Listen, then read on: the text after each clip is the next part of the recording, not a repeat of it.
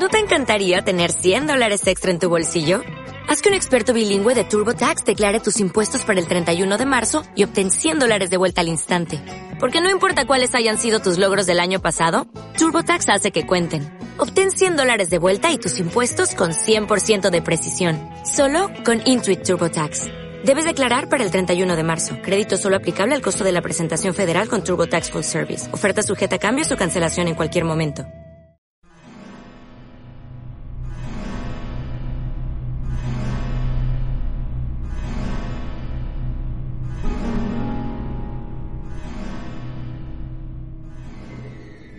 A un nuevo podcast de Misterios y Leyendas del Mundo, donde os vamos a contar una nueva historia de Madrid.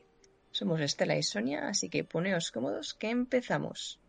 Para contar esta leyenda de crímenes y fantasmas, nos remontamos hasta el siglo XVI, a un edificio histórico conocido como la Casa de las Siete Chimeneas, un lugar que si os pica la curiosidad podéis ver en el barrio de Chueca, cerca de la Gran Vía, en la calle Infantas 31.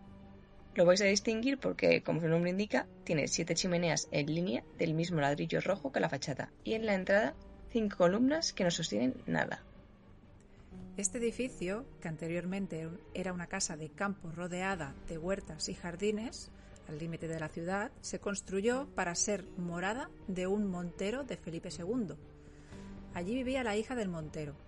La chica se llamaba Elena y debía ser guapísima, aunque como no era noble, no se podía casar con nadie de la realeza y se desposó con un capitán del ejército del rey llamado Zapata. El matrimonio era muy feliz, pero como la felicidad no dura para siempre, a estos tampoco les duró porque Zapata tuvo que partir a la guerra de Flandes contra las tropas francesas participando en la famosa batalla de San Quintín. Como imaginaréis, el tío murió en combate y Elena quedó desolada y triste. La chica no dormía, no comía y se consumía cada vez más hasta que finalmente murió de pena. Sin embargo, parece que esto no fue así, porque Elena fue encontrada con una enigmática sonrisa dibujada en su cara y pronto comenzaron a circular los rumores, ya que tenía un amante llamado Felipe II, vamos, el rey. Además, su cuerpo, descubierto por los sirvientes, estaba lleno de marcas de cuchillos que relacionaron su muerte con el rey, puesto que la joven antes de morir había dado a luz a una hija de la que tampoco se supo nada, y pensaron que para ocultar la relación y evitar problemas sucesorios, se la había cargado. Pero como el rey no podía cargar con las culpas de algo así, se acusó al padre de Elena, que no había otro más cerca, quien fue interrogado formalmente y por si esto fuera poco, el hombre apareció colgado de una cuerda sujeta a las vigas de la casa de las siete chimeneas. Esto ya estaba pasando de castaño oscuro y las autoridades ordenaron investigar más a fondo la muerte de Elena. Pero casualidades de la vida, el cadáver había desaparecido. Se buscó exhaustivamente por la casa, incluso en las paredes y jardines, pero nada. No se encontró y se dio el cuerpo por desaparecido. Años más tarde, un hombre afirmó ver una figura caminando entre las chimeneas, una mujer vestida de blanco con una antorcha en una mano y con la otra señalando hacia el Alcázar, la residencia del rey Felipe. Una aparición que fue vista por varios testigos a lo largo de los meses. Esta figura no era otra que la del fantasma de Elena, que reclamaba justicia y acusaba al rey de su muerte. En cambio, hay quien decía que era la hija de Elena, criada como una huérfana a pesar de que su padre era el rey. Con el tiempo, la casa tuvo diferentes dueños, y uno de los más famosos fue el marqués de Esquilache, ministro de Carlos III en el siglo XVIII, que prohibió a los ciudadanos llevar capa negra y sombrero de ala ancha, provocando el famoso motín de Esquilache y el asalto a la casa de las siete chimeneas. Para ir terminando con esta historia, os diremos que a finales del siglo XIX, cuando el Banco de Castilla se instaló allí, hizo una reforma y se encontró, sorpresa, el esqueleto de una mujer enterrado bajo el suelo con varias monedas de los tiempos de Felipe II, lo que reavivó la leyenda del fantasma y las sospechas sobre el rey. Aunque la historia de Elena no es la única. También apareció un cadáver en una reforma en 1962 de un hombre que supuestamente se aparecía en la casa. Creemos que para no coincidir con Elena en el tejado.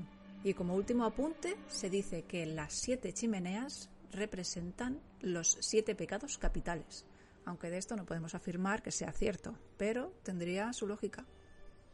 Y hasta aquí la historia de las siete chimeneas. ¿Qué te ha parecido? Pues muy interesante, la verdad. A mí me ha gustado. Me parece una gran historia y totalmente creíble, ¿eh? Para mí. Y porque además todo casa a la perfección. Además la tía fue encontrada al final con las monedas del Felipe II, que esto pues fue puesto a puesta para cuando la encontrasen le, le relacionaran con él, obviamente. La pena es que no lo encontraran en su momento para que lo, hubieran podido ajusticiar. Pero bueno. Sí, la escondieron bien para que no la encontraran. Si la mandó matar el rey, digo yo, pues no querría que, nadie le acusara de nada ni, ni le quitara el trono, ni no sé cómo harían en esa época, la verdad. Seguramente tampoco le hubiera pasado nada, pero bueno. Seguramente no pasaría nada, sí. Pero bueno, eso. Mm, bien escondida, que nadie sepa nada, que no se sepa nada de Elena. Aquí no ha pasado nada. Y Elena ha desaparecido. Y ya está. Ya, pero también te digo una cosa. Mm, si luego vas a mandar matar a la mujer porque tiene una hija, pues no haber mandado al marido a la guerra, ¿no, chico? Creo que le mandó a la guerra porque para poder liarse con ella, ¿sabes? Sí, está clarísimo. Entonces. Y además creo que a Elena no le importaría demasiado que se fuera el señor Zapata a la guerra. Y hombre, que estaba enamorada del marido. Bueno, sí, pero tenía un amante por ahí. Pero que la que no, que el amante, a ver, que el amante era el Felipe II pero ella estaba enamorada del marido. Y cuando se murió, yo creo que se lió ya con el Felipe este. No sé, o a lo mejor estaba liado mientras el otro estaba en la guerra. Ya, pero como pone lo de la sonrisa, ¿sabes? Por eso te lo digo. Porque parece que ah, se muere su marido, el capitán Zapata, pero eh, a ella se la encuentra, se la ve con una sonrisa resplandeciente. Por eso, por eso te lo digo. muerta, tía, muerta. Ah, muerta. Que se la encuentra muerta con la sonrisa. Ah, hostia, eso no lo he pillado, perdón. Claro. No que ah. estuviera feliz y contenta. Hostia, pues eso lo he leído mal dos veces. ¿eh? Sorry. Entonces no. cambiamos. no, no. Claro.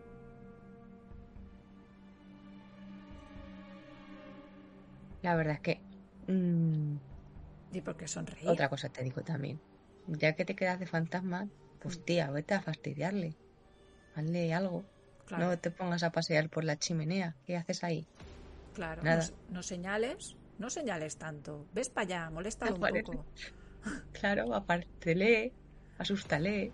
Claro. Yo que sé, algo. Yo sería de las que dan por saco, ah, pero mucho. Tú me has jodido, voy para allá, te voy a dar por saco. Por no decir otra cosa. Yo igual, Yo lo pienso y digo, si esto de verdad fuera y te conviertes en fantasma, ponte. Me iba a dedicar a ser más cabrona, pero por divertirme. Ya no a gente que me haya hecho cosas malas, ya por divertirme. Claro. Y eso también me da miedo, pero si fuera fantasma lo haría. Claro, venganza fantasmal. En el próximo programa. No, venganza no. diversión, diversión fantasmal. diversión. claro. que pues yo se lo haría a cualquiera, no solo de quien me tenga que vengar. Uy, qué más mala, la Estela, más mala. A cualquiera dice, cualquiera no. Un sustito. Bueno, vale, un sustito. a ti ya te he dicho que como me muera antes y exista eso, me aparece para que creas. Vale, me parece bien. No creen estas cosas, pero si me aparezco tienes que creer. Exacto. No es que no crea, es que soy, soy un poco escéptica. Creo que hay algo, pero soy un poco escéptica en cuanto a este tipo de, de historias, de que si te puedes aparecer, de que si las energías se puede tal. Mm, creo, pero como nunca me ha pasado nada, no soy sensitiva ni cosas de estas. Yo cero, patatero. Además, siempre que alguna vez que me ha pasado algo y he pensado, esto, no, no, no, esto ha sido el aire, ¿qué tal? ¿Sabes? Siempre le quito hierro al asunto. Por eso, porque nunca te ha pasado nada. El día que te pase, ya me dirás, ya creo. Ya te diré, si me pasa, ya te diré. Y tanto que te lo diré. Sí. Haremos un programa especial.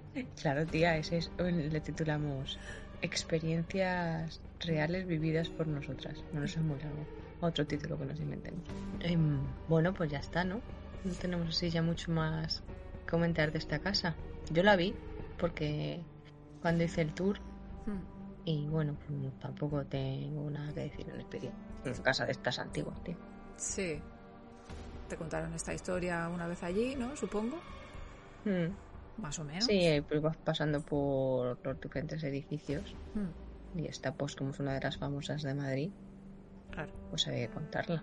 No, pero está bien, porque no solo es una cosa que tal, sino que es, es, es una historia que realmente se cuenta y si la gente que ha pasado por allí o que, ha- o que vive cerca o lo que sea, pues tiene que conocerla. Pero a lo mejor no sabe, pues, oye, ¿esto cuándo fue? Eh, ¿Aquí quién vivía antes? ¿O cómo se llamaba la chica esta que dicen que... Pues aquí os lo Claro. explicamos entero. Hombre, aprendemos historia y todo. Sí. Oye, pues es verdad, ¿eh? La, la- la historia esta de...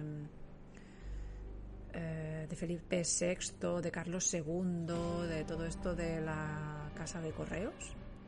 Me- empecé a leer y yo, a ver, ¿pero esto quién lo hizo? Y nada, busco, vamos a buscar Felipe VI, a ver qué hizo. Leyéndome la historia de Felipe VI, digo, aquí no sale nada de la casa de correos. Me voy para el otro lado. A ver, Carlos III empezó el proyecto. No, no lo empezó.